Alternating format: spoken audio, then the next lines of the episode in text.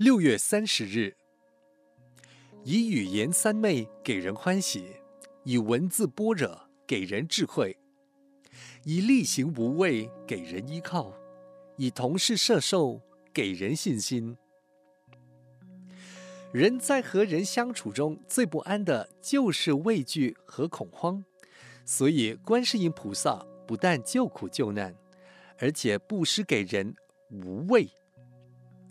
此中的意义，就如有力量的人和有办法的人，对于一些弱小无助者，给予保护说，不要怕，有我支持你。此种布施的精神至为重要。因为观世音菩萨寻声救苦，给予众生布施无畏，所以在观世音菩萨的诸多名号当中，又名施无畏者。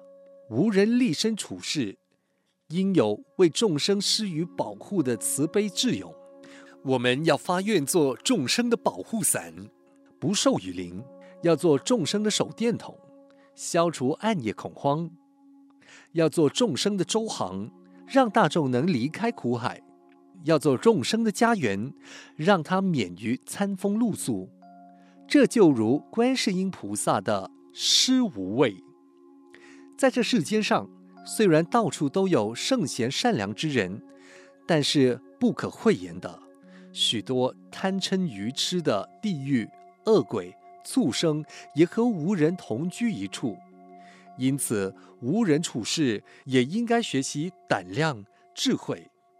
所谓“仁者无惧，仁者无敌”。尤其重要的是，平常不做亏心事，夜半敲门心不惊，以及站在船头稳，不怕浪来颠。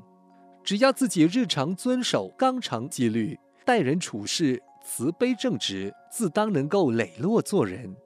自然能够应是无畏也。文思修，无人立身处世，应有为众生施予保护的慈悲智勇。